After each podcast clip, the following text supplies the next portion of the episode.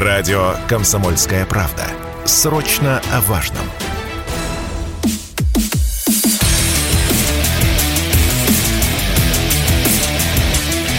Программа с непримиримой позицией. Утренний Мардан.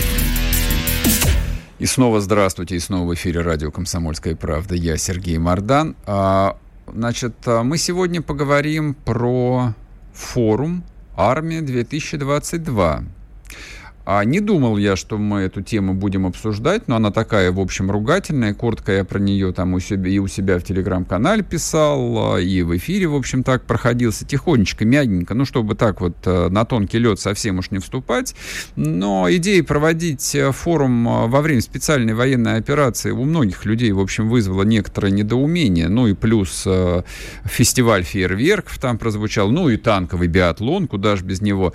Но вот наш коллега, наш э, добрый товарищ Алексей Чедаев удивительно взял и написал у себя, что зря ругаете, хорошая тема. И правильно, что провели а, вот эту историю именно сейчас. И мы решили Алексея Викторовича расспросить, что же так ему понравилось, почему он считает, что правильно было в любом случае проводить форум «Армия-2022». Алексей, здрасте. Да, доброе утро. Вы вообще единственный, кто хоть доброе слово сказали об этом форуме в публичном пространстве, ну, из людей известных. А, объяснить сразу, вот, вот не будем ходить э, вокруг и около. Почему вы считаете, что правильное мероприятие и что не надо его было в этом году отменять? Не, ну просто я там провел какое-то время на форуме, пообщался со множеством коллег, знакомых, э, вот, да, и людей, в том числе из зоны СВО. И надо сказать, что как раз э, э, сейчас, я думаю, очень актуально. Ну, э, я согласен со, со всем, что касается вот пафосно-помпезной части, будь то фейерверки, биатлоны и все остальное. Но вообще э, место, где можно обсудить э, происходящее, обменяться mm-hmm. свежими новостями и по поводу того, что происходит на передовой, и по поводу того, что происходит с э, производством вооружений, какие новинки Э, сейчас разрабатываются, вводятся, что вообще кто делает, э, вот, да, собрать всех в одном месте, это была разумная затея. Вот, просто э, это, естественно, не особо показывают, и правильно, нечего тут показывать. Вот, да, вот эту кулуарную, если хотите, составляющую. Но она как раз сейчас очень важна, потому что э, вот э, все, кто более или менее э, в теме, они там им, им есть что делать, есть с кем разговаривать. А, ну, давайте тогда вот то, что можно обсудить, расскажите, а, что там было важного, что там было интересного. А, ну и сразу тогда, я понимаю, что этот вопрос, ну, наверное, не вам нужно задавать, ну, а больше некому. А, ну, довольно странно показывать новые системы вооружений э, на выставке, хотя, в общем, есть где их показать прямо сейчас в бою. Вот не было у вас такого ощущения? Ну, вот смотрите. А, новые системы вооружений это далеко не всегда вообще, сейчас вот тезис скажу, благо. А, вот. Новые системы вооружений, э, да, это хорошо тогда, когда есть, э, когда их э, можно произвести быстро, дешево, массово, а также столь же быстро, дешево и массово обучить персонал ими пользоваться, да, и ввести их в строй на боевое дежурство. Ну, вот в этом, в частности, проблема с беспилотниками, потому что э, количество разных контор, которые предлагают разные свои варианты э, вот, э, по беспилотникам, оно велико. Да, и в том числе и у нас, наших отечественных разработок самые разные. Я вот э, с большим интересом посмотрел э, в ТОЛ э, от вертолетов России. Вот, это явно следующее поколение, то, что вытеснит э, вот сейчас э, Мавики, э, да, потому что он сочетает в себе и все преимущества Орлана, ну, то есть э, полет на э, как бы по самолетной модели на крыле, э, и, э, значит, преимущество коптера, то есть вертикальный взлет и посадка. Э, вот. Это очень хорошее дело при условии, если удастся э, быстро и массово развернуть, опять же, повторяя его производство и постав. Вот. А, но у нас в России, знаете, вот э, как в зоопарке, все есть, но всего по одному. А, то есть мы большие специалисты сделать что-то уникальное в единственном экземпляре, значит, и поразить всех на выставке, но весьма слабы, когда нужно теперь то же самое, быстро, массово, дешево, одинаково, значит, и чтобы вот это сразу же насытило боевые порядки. Вот, вот с этим все время возникает затык самого разного характера. От бюрократического, ну, это набившее всем оскомину, э, значит, сложные отношения между оружейниками и Минобороны, да, гособоронзаказом, mm-hmm. э, и до гораздо более человеческих. Ну, то есть, э, вот я много времени провел на э, стенде Ирана, э, где показывали самые разные иранские вот эти, э, тоже много об этом сейчас говорят, э, модели э, и коптеров, и самолетного, и вертолетного типа беспилотников иранские, да, там большая линейка. Но вот я так себе представляю, вот они даже, представьте, их закупили, они приехали, а там, простите, инструкция операционной системы на фарси. Вот, вот сколько у нас Сколько специалистов, знающих фарси, очень мало. То есть набор в Институт стран Азии и Африки небольшой на этот язык. Вот, думаю, сейчас э, дополнительный поток все же должны студентов ну, набирать. Ну, это, это положим, ладно, это положим, айтишники запилят какую-нибудь локализацию по-быстрому. Э, вот, да, потому что вот э, когда мы вот учили э, операторов дронов вот из тоже из действующих э, частей, они даже на английский интерфейс э, смотрели так, э, да, как ну, как это, как, как, как на врага просто, потому что, значит, не у всех все хорошо с английским. Вот, а тут, понимаете, фарси. Ну вот, а напротив был стенд армии Китая, где все иероглиф. Слушайте, а вот а, с какой целью армия Китая там этот стенд а, разворачивала? И, ну, с, с Ираном я надеюсь, что у них были весомые резоны э, вот показать, так сказать, э, товар э, лицом для потенциальных покупателей. Хотя, в общем, хочется верить, что вот тот завод, который они открыли еще в мае месяце в Таджикистане, он, в общем, скорее всего, работает на нужды российских вооруженных сил, а может быть и нет. Вот э, скажите, а по вашим ощущениям, ну вы же много видели подобных историй, это вот такая классическая, там позднесоветская показуха, вот просто вот громыхнуть для того, чтобы начальникам было приятно, что вокруг движня, много людей, вот, почувствовать собственную значимость, либо в этом есть э, там очевидный прикладной смысл? Ну, еще раз, показухи много, и, собственно, на первый взгляд только она и видна, и только ее и обсуждают. Э, да, это все пафосно и помпезно. Э, До тошноты? И местами, да. Mm-hmm. Вот такое, как, как это.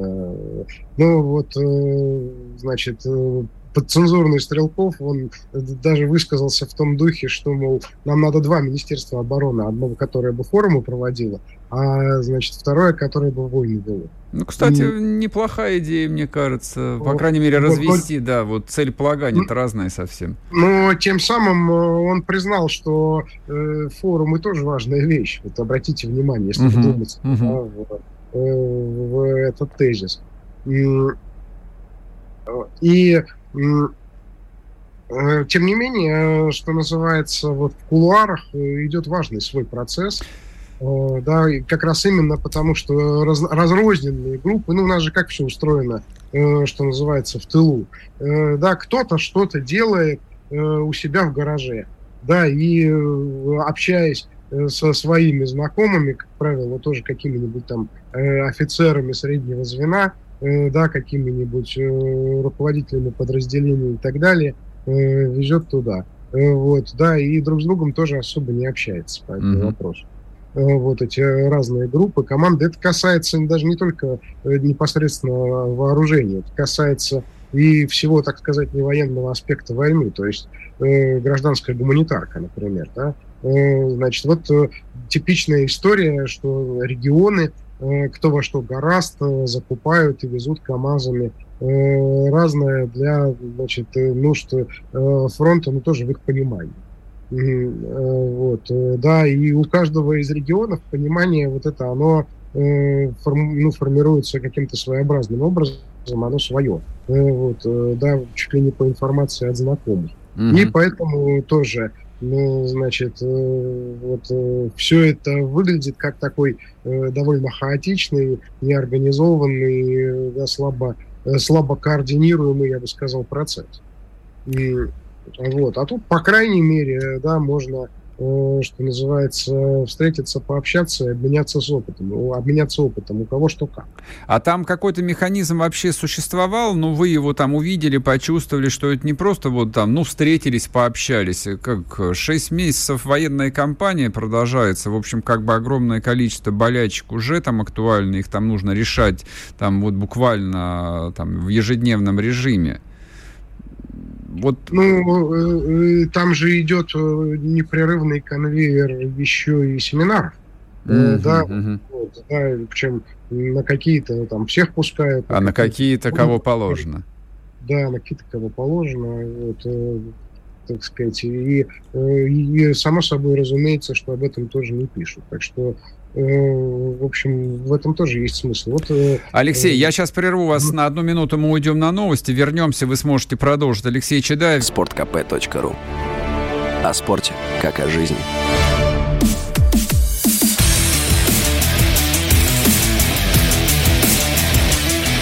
Программа с непримиримой позицией. Утренний Мардан. И снова здравствуйте, и снова в эфире радио «Комсомольская правда». Я Сергей Мардан. И с нами Алексей Чедаев, политолог, генеральный директор аналитического центра «Московский регион». Вот тут люди уже осуждают, ну, кстати, Алексей, осуждают не вас, а осуждают меня за то, что я плохо про танковый биатлон сказал в наше-то время. А по поводу дронов понятно. Я знаю, что это ваша любимая тема, и вы, вы там много ей занимались. И, кстати, вот сегодня мне попался на глаза пост, э, не помню, Аксенова или нет. Э, в Крыму действует Центр подготовки операторов э, БПЛА, кстати. Я так понимаю, что не один этот центр э, сейчас готовит специалистов. Скажите, а что еще на этом форуме, вот, ну, из тех вещей, которые широко обсуждались э, общественностью, вот, привлекло ваше внимание? Защ, ну, защ, защита, бронежилеты, снайперское оружие, вот, вот это вот все. Что видели? Ну, вот смотрите-ка, в принципе же война-то что показала? Что 95% всех поражений – это удары, наносимые артиллерией. Разные, да, ствольные, реактивные, какую угодно, да, артиллерии и авиации. И на, на стрелкотню приходится, ну, 5%, так mm-hmm. сказать, оставшегося. В этом смысле это война э, богов войны, да, э, вот, в основном. А здесь э, соотношение очень простое. С нашей стороны э, вес залпа больше, так, основательно больше, да, у нас больше стволов. Э, вот. Но у них точнее. Э, почему? Потому что не только из-за дронов, э, еще и потому, что на них работает вся спутниковая группировка НАТО. Вот, да, в общей сложности четыре спутниковые группировки работают сейчас на целеуказания для украинской армии. И в этом смысле, конечно, мне было отдельно интересно про военный космос. Ну, потому что, понимаете, я же, как вот вы говорите, беспилотник, я рассматриваю э, тему дронов в прикладном аспекте. Э, дрон это просто глаз, вынесенный э, на, ну, в ту точку, где можно посмотреть, и тебя в процессе не убьют. Uh-huh. Да, в крайнем случае собьют э, твой дрон. Э, есть, конечно, и ударные дроны, но э, тоже надо понимать, ну, так сказать, все-таки, э, значит, даже самые большие ударные дроны, типа Байрактара, кстати, вот трофейный Байрактар, э, стоит тоже там на выставке трофеев на э, форуме. Вот. Но это все равно максимум это там 150 э, килограмм полезной боевой нагрузки. Э, вот, да, это в сравнении с той мощью, которую дает э, наземная артиллерия, это ни о чем. Э, вот, даже вот, ну так, на масштабе. Э, и в этом смысле в этом смысле ключевое это именно то, чтобы сделать армию зрячей. Угу. Вот. Это задача. Причем сделать зрячими начиная с тактического уровня, ну, то есть э, в этом смысле, например, одна из интересных новостей, э, тоже которую я узнал на форуме, это то, что сейчас только армии США и Великобритании э, за, закупают индивидуальные мини-дроны. Это вообще такие малявки, которые запускаются с руки, и их носят в кармане, да, в разгрузке, условно, там, рядовой, да, там, вот, для того, чтобы залететь и посмотреть за угол, uh-huh. нет ли там кого-нибудь. Вот, да, очки, Эм, значит, э, вот он запустил муху, она залетела, посмотрела за угол, есть там кто-то или нет, в зависимости от этого он выжил или нет. Вот. Да, а у нас, например, э, про это тоже особо не говорят. У нас вот э, вся коптерная тема начинается с э, уровня таких вот легких э, дронов, э, значит, типа мавиков, да, коммерческих, э, которые сейчас, значит, э, сотнями и тысячами везут на фронт. Э, вот. Но это уже побольше штука. Это все-таки э, такая штука, которая висит там на 100-150 метрах высоты и смотрит на все сверху. А, а сверху а, а позвольте, все... по, позвольте я вас перебью. То есть вы просто не хочу, чтобы мы сейчас обсуждали вот, э, ну, как будто, не знаю, там в кружке юный техник, какие вот классные есть технические штуки. А вы же общались там а, с военными, вы общались э, с оборонщиками. Вот это вот осознание, что это нужно делать прямо сейчас, именно вот на таком системном уровне, оно уже есть, этим занимаются или нет? Или пока что нужно по-прежнему вот генералам объяснять, что дрон это здорово на самом деле? Что не нужно с холма, как Наполеон, смотреть на поле боя? Объяснять нужно не то, что дрон это здорово. Объяснять это то, что главная задача сегодняшнего дня это сделать э, армию как можно более зрячей. И для этого нужны и дроны, для этого угу. нужны и спутники, э, для этого э, нужны и даже например, э, средства разведки по открытым источникам, АСИН, э, да, тоже их нужно развивать. Э, вот, то есть и еще целый ряд самых разных средств. То есть главная задача это сделать так, чтобы те, кто принимают решения, те, кто делают целеуказания, они видели. Так куда... они, они, они это понимают уже или нет до сих пор? Как всегда, кто-то понимает, кто-то нет. Как бы это большая инерция сознания большая инерция вот, существующей военной школы. Э, и э, в этом смысле ну, э, сознание работает медленно, оно запаздывает, оно всегда не успевает за реальностью. И условно есть люди, которые, ну, как-то, ну, скажем так, лучше всего учит все-таки война. В этом смысле те, кто вот на передовой был, те, кто опыт соответствующий получил, они э, даже вот, если так э, по шкале прогресса, они гораздо более продвинуты в этом отношении, mm-hmm. чем те, кто вот сидел в штабах. Вот. Тут все, я, я вот прям, спасибо, капитан очевидность, да, я говорю вроде бы очевидные вещи, но вот тем не менее сейчас я это уже вот э, прожил э, через, через опыт, да, э, пообщавшись и с такими военными, и с такими. А как вообще это вылечить? Вот э, проводить семинары, объяснять вот уже Нет, поси, э, посидевшим генералам, или просто вот, э, ну, жизнь э, должна сработать в качестве социального не, лечить, лифта, лечить. на их места, на их места там командиры помоложе должны прийти?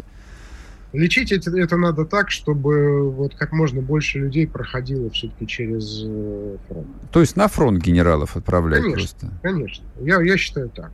Вот. вот ты, э, что называется, не из учебника, не из книжки, не из академии, э, вот почувствовал, что оно там и как. Э, вот. Я вам скажу, мне даже вот поездка в, даже не на фронт, в Севастополь тоже на программу обучения операторов беспилотников, но мы учили бойцов, которые вот с передовой вернулись и на передовую же обратно уходили. Угу. Вот. Оно мне больше дало, чем там вот эта коммуникация, чем э, несколько там э, месяцев до этого, значит, э, разного рода аналитической работы. Mm-hmm. Но просто в этом есть риск, потому что, э, понимаете, как бы э, учить людей в бою это все-таки потери всегда, особенно mm-hmm. если это потери от неумелого командования, это особенно обидно. Понятно, понятно. А последний вопрос. А, если, ну, если вдруг вам довелось э, пообщаться ну, с заметными людьми из Минобороны, они что говорят вот по поводу всех вот этих метаморфоз, которые происходят или должны происходить в военной науке, в прикладной военной науке? Ну, а, знаете, я бы на какой нюанс обратил внимание, что сквозит легкая зависть к вооруженным силам народных республик. Угу, интересно. Значит, да, к народным милициям ЛНР и ДНР, что у них вопросы разные, в том числе и вопросы снабжения и комплектования, да, и частей, вооружениями, решаются легче и быстрее, потому что бюрократии меньше, вот, все всех знают, uh-huh. все решается по звонку часто. Вот, да, и какие-то вещи, то есть они в этом смысле намного более гибкие и э, намного быстрее подстраиваются под изменившуюся реальность. Но я вам уж молчу в этом смысле про феномен Вагнера. Э, вот, это вообще всеобщий объект угу. зависти, как они живут. А, то есть э, Вагнерам завидуют все абсолютно. Все, да, все, вот просто все. Что вот, э, и кто-то завидует по-доброму, вот нам угу. бы так, а кто-то завидует по-злому, вот типа, ну, значит, живут как эти самые. Да, как бы вообще, как, как так можно, да, что-то такое, часто. Ясно. Ну, так, и э, форум, я так понимаю, еще будет э, до начала 20-х чисел э, проходить. Это давайте уж отрекламируем для всех желающих. Там же есть, наверное, вот такая вот публичная да, часть для простых даже людей. еще будет э, тоже мой выход. Э, я буду э, делать э, доклад э, на одной из конференций форума про информационную войну как раз. Про, ин... ага, есть, ага, про информационную. Есть, э, развивать вот те посты, которые мы с вами обсуждали в эфире про то, что если информационная война это война, э, значит, у нее тоже должны быть э, штабы, планирование, стратегия, Да, сегодня в очередной Какой... раз мы сегодня этой темы коснулись, да, mm-hmm. про стратегию, штабы и планирование. Mm-hmm. Ну, давайте после того, как вы доклад сделаете, уж э, не надо рассказывать, а то народ не придет, тогда встретимся в эфире еще раз и поделитесь с нашими слушателями. Алексей Чедаев с нами был в эфире, политолог, генеральный директор аналитического центра «Московский регион» регион. Друзья мои, ну вот, а, может быть, немножечко так сумбурно получилось, может быть, не соответствовало вашим ожиданиям. Некоторые ждали, что сейчас, типа, мы вот всем скажем, что не ко времени, да, проводить танковые биатлоны. Ну вот, пожалуйста, человек, а, во-первых, который там был, человек, который там работал и еще будет работать. Вот альтернативное мнение. Нет, не надо. Вот черно-белая картина мира вот в, в данных историях не вполне работает. Радио «Комсомольская правда». Мы быстрее телеграм-каналов.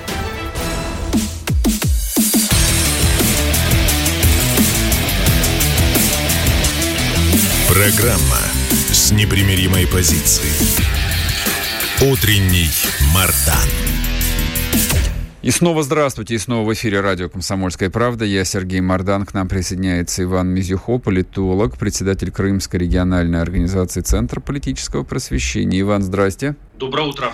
Вот что я хотел бы обсудить. А, может быть, вы разъясните, правда, потому что у меня ответа нет, зачем все это происходит. А, значит, товарищи Зеленский, Гутериш и Эрдоган встретились во Львове. Я так понимаю, встреча уже прошла. А зачем? Кто тут какой гешефт собирается выкрутить? Ну, понятно, что турки пытаются гешефт выкручивать вообще из всего. Вот, за это им а, по счету уважения. Вот, люди цельные в этом смысле, десятилетиями не меняются. А что нужно Организация Объединенных Наций в лице своего председателя, не очень понятно. Ну и Зеленский-то какую игру ведет? Ваше видение? Я думаю, знаете, у каждого есть свои цели. В том числе, кстати, мы с вами не обозначили и цели России, потому что у России тоже есть цели от, от этих переговоров. Для Организации Объединенных Наций это возможность показать, что это какая-то не беззубая структура, что она якобы чего-то может. Вы же помните, что формально за переговоры выступил Гутерриш, хотя фактически э, инициатором стал господин Эрдоган президент Турции. Угу. Для Турции боевые действия на территории Украины – это возможность зарабатывать на двух сторонах.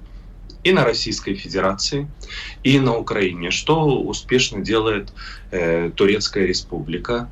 Э, Турция осознает, что у России э, в отношении э, Анкары есть действующие методы я мягко скажу, регулирование, а по большому счету давление И, э, по крайней мере, за последние 8 лет мы уже несколько раз продемонстрировали эти существенные для турецкой экономики методы давления.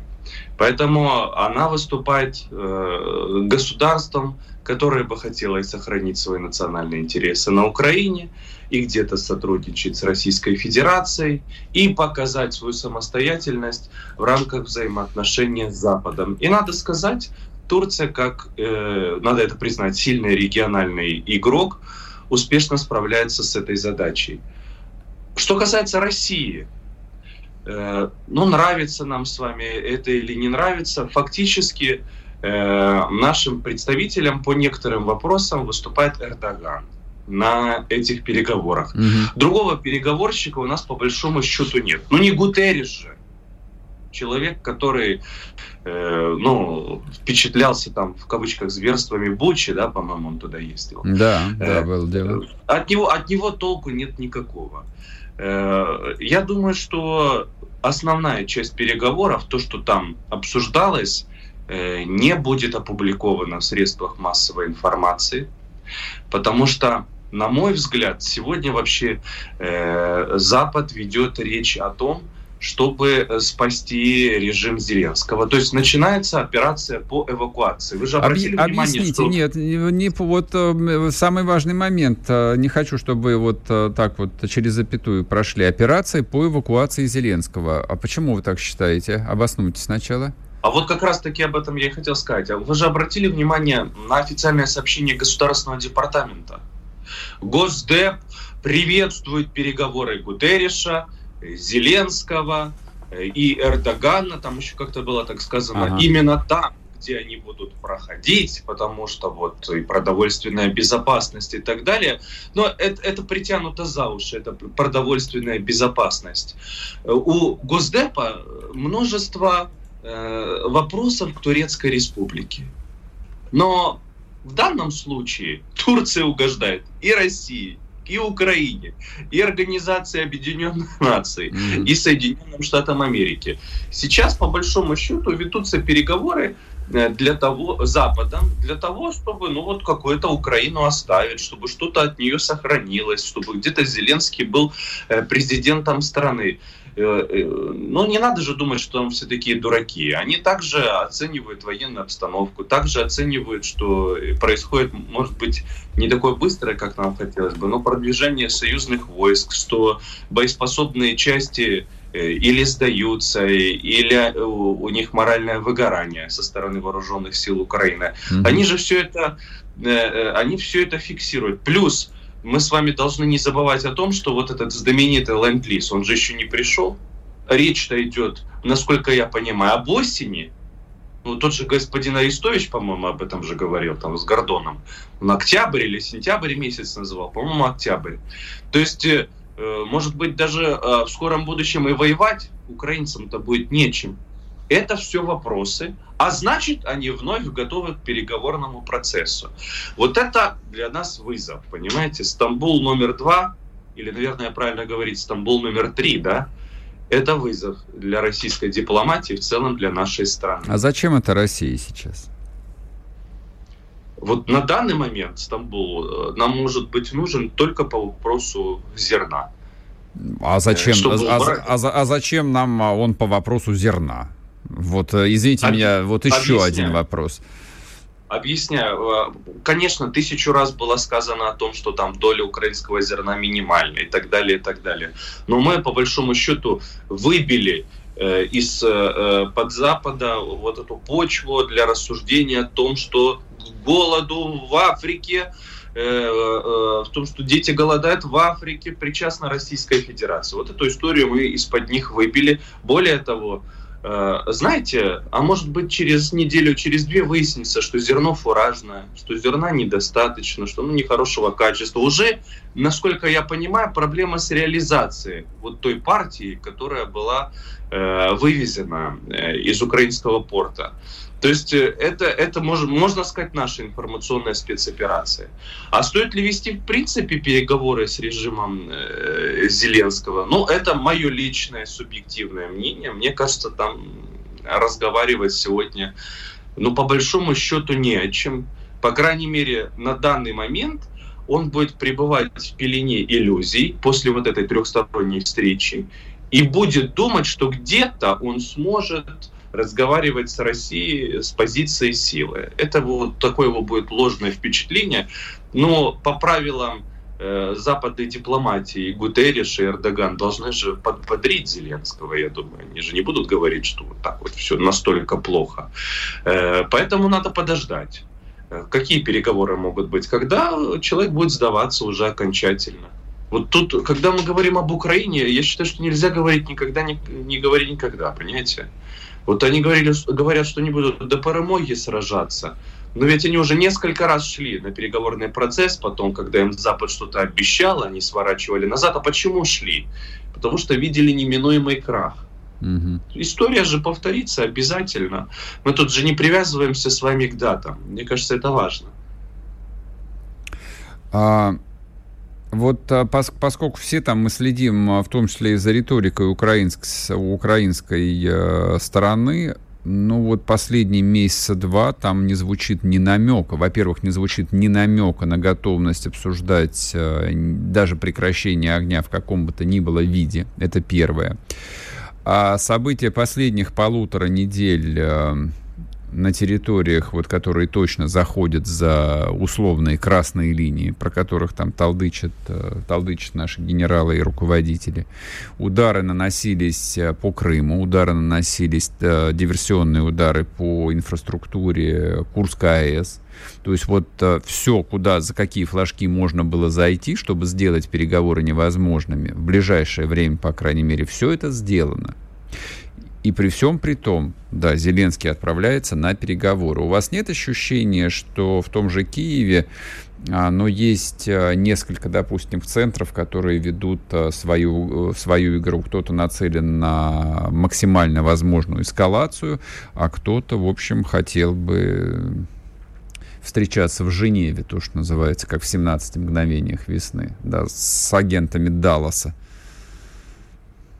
Вы знаете, э, Э, редко я цитирую украинские СМИ, но вот, вот призываю вас, посмотрите для интереса, правда, этот материал на украинском языке, но вам будет интересно. Украинская правда выпустила на днях такой фильм, называется «Батальон Монако», где рассказывает о том, как богатые украинцы, ну, олигархи, э, э, скрываются в Монако, когда в стране происходят боевые действия. Вот эти люди, которые сегодня находятся в Монако, Монте-Карло, там, других э, точках притяжения богатых людей, вот это голуби условно. Mm-hmm. Это те, кто хотел бы договориться с Россией. Это те, почему хотел бы, чтобы спасти свои капиталы, свои заводы, пароходы, э, фабрики. Кто сегодня остался на Украине, это ястребы. Э, Зеленскому, э, вы знаете, нужна ситуация ну вот, который приблизился Альенде, чтобы он пошел на переговоры. Uh-huh. Почему э, это такое, может быть, странное сравнение? Я понимаю, что Альенде коммунист, а Зеленский бандеровец.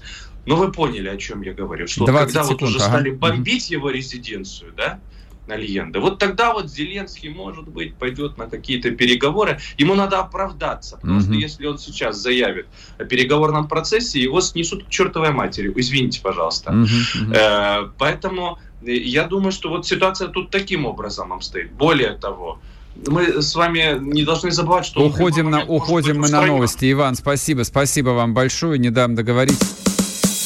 Радио «Комсомольская правда». Срочно о важном.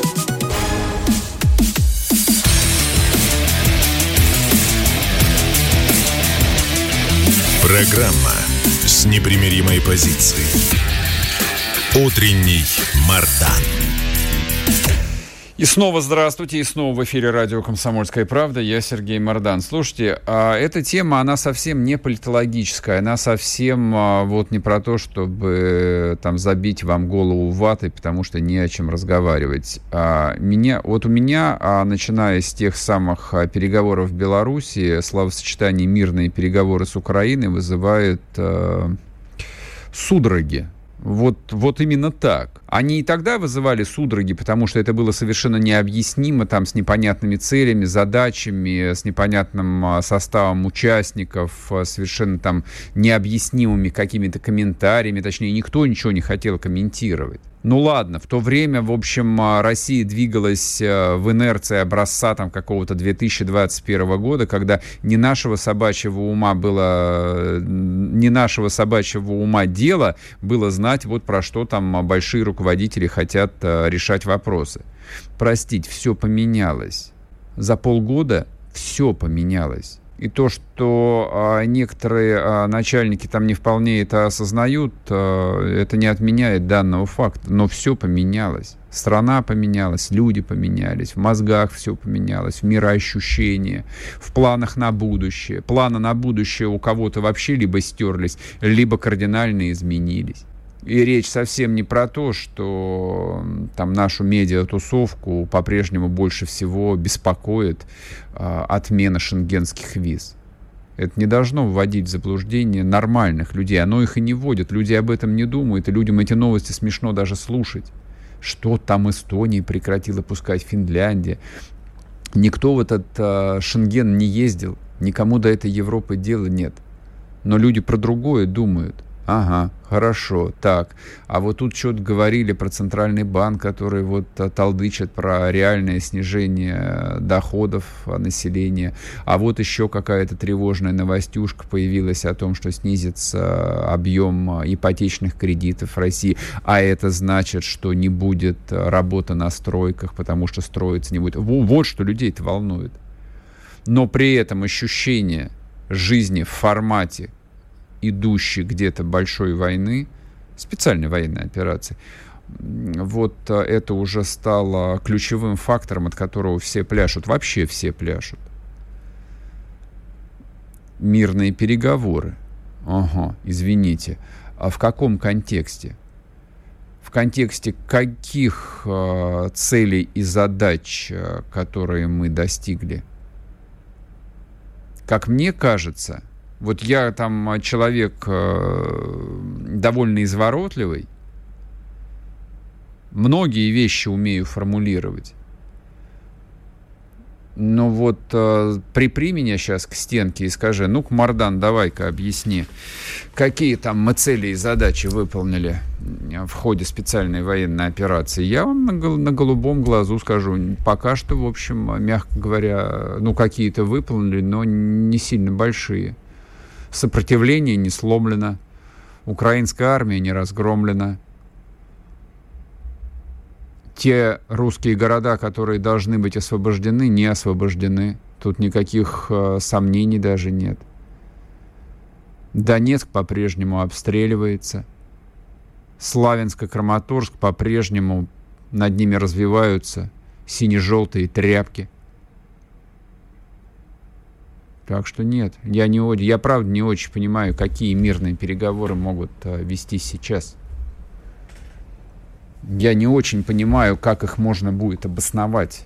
Никакие, никакое прекращение огня не будет э, воспринято, скажем так, с пониманием.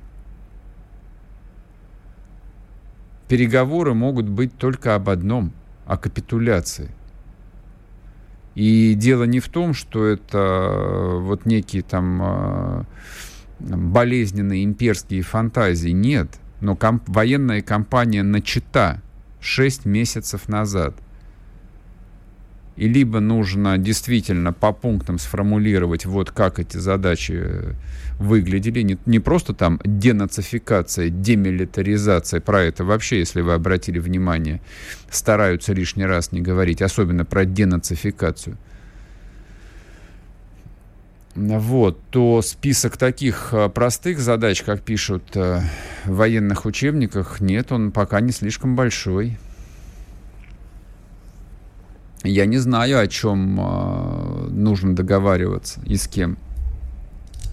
У нас э, на повестке дня, как мне видится, вот э, тактическая задача – это обеспечение безопасности Запорожской атомной электростанции.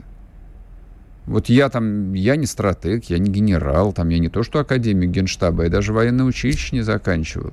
Но я понимаю, что вот у нас под контролем а, там совершенно огромная, крайне опасная штука находится под нашим контролем. Мы за нее отвечаем. Мы за нее отвечаем.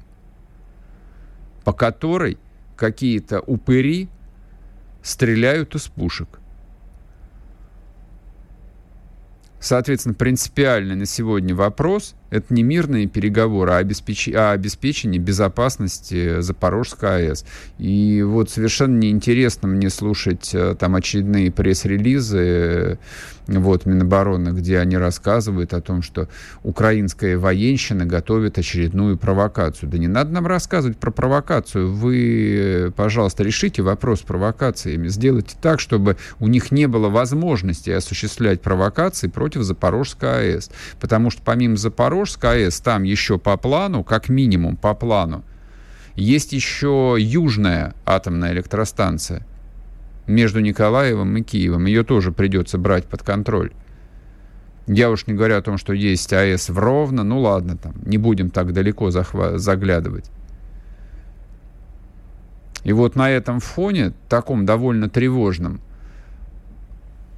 вот чтобы совсем э, мы выпали в прострацию, еще начинает разгоняться тема про мирные переговоры, в которых принимает участие Эрдоган. Почему Эрдоган? Вот есть персонажи, которые э, там сразу вызывают ощущение, такой жесткий привкус предательства. Вот любое упоминание имени Эрдоган извините меня, пожалуйста, но вот, э, может, это субъективно очень, может, это что-то личное. Вот у меня сразу вызывает э, там ощущение, да, что кто-то пытается, да, нанести удар в спину. Мы не забыли ничего, мы не забыли 15 год. Вот те, кто пишут, что вы забыли 15 год, вы забыли сбитый самолет, я ничего не забыл. Вот, всякий раз, когда кто-то начинает э, пускать э, слюни по поводу нашего большого друга Эрдогана, ну, я имею в виду в, в медиасообществе, я либо подозреваю людей э, в нечестности, либо в глупости. Потому что Турецкая республика член НАТО, обладает э, самой большой после Соединенных Штатов армией среди членов НАТО – боеспособной армии, кстати, которая, ну, ведет э, боевые действия ограниченного масштаба, конечно, то есть карательные экспедиции против курдов это не война, мягко говоря, но, тем не менее, там достаточное количество людей, имеющих привычку убивать других людей, в отличие от каких-нибудь там немцев или датчан или эстонцев, прости господи. Вот о чем я думаю, когда заходит речь о Турецкой республике.